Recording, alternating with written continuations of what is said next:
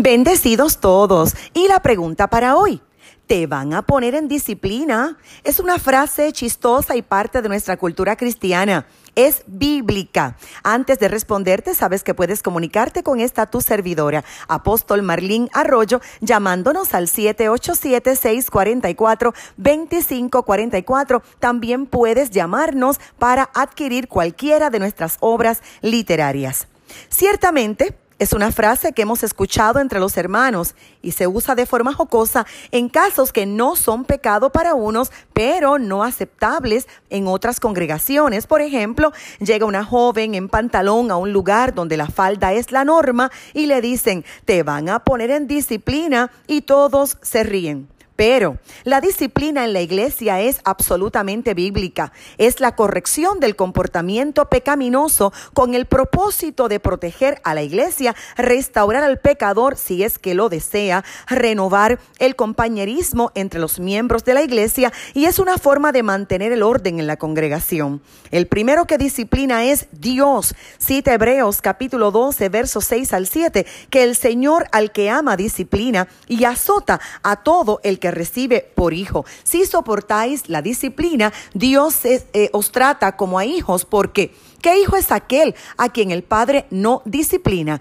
También cita Proverbios capítulo 3 versículo 12, porque el Señor castiga al que ama y quiere como el Padre al Hijo. En Mateo capítulo 18 versos 15 al 20 se nos da el procedimiento y la autoridad para ejercer la disciplina. Se hace de la siguiente manera. Número uno, se habla con el ofensor en privado. Número dos, si el ofensor continúa, entonces se le habla frente a dos o tres tres testigos, regularmente ministros o líderes de la iglesia. Y si aún continúa pecando, la Biblia dice que, paso número tres, el asunto debe ser llegado a toda la congregación. Y esta será su última oportunidad para arrepentirse o abandonar la congregación. Si el proceso de disciplina logra que la persona se arrepienta, cita el verso 15 que hemos ganado a un hermano. Pero si no hay humildad y arrepentimiento, Jesús dijo, ténganle por gentil y El proceso no es agradable, pero es bíblico y necesario, porque el pastor general es el responsable del orden y el bienestar espiritual de la gente de la iglesia.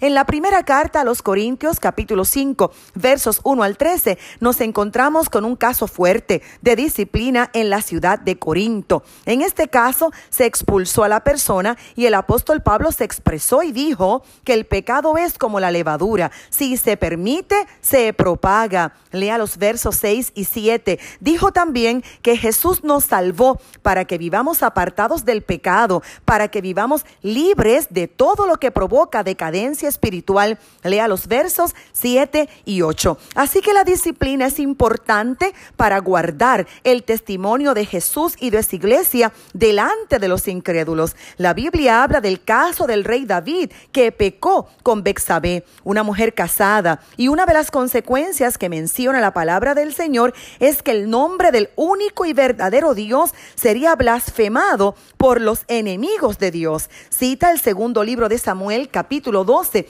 versículo 14. Sin embargo, tu hijo sí morirá, pues con tus acciones has ofendido al Señor.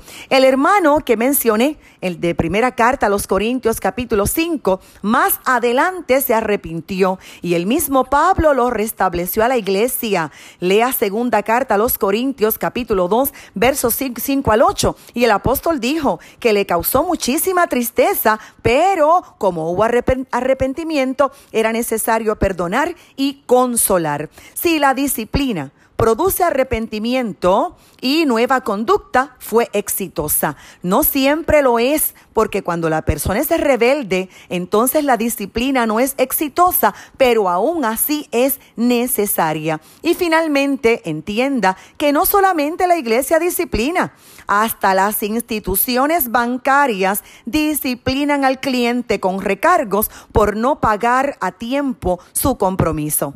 Así que el llamado de Dios es a aceptar la disciplina con humildad y a dar frutos dignos de arrepentimiento, porque la iglesia es santa.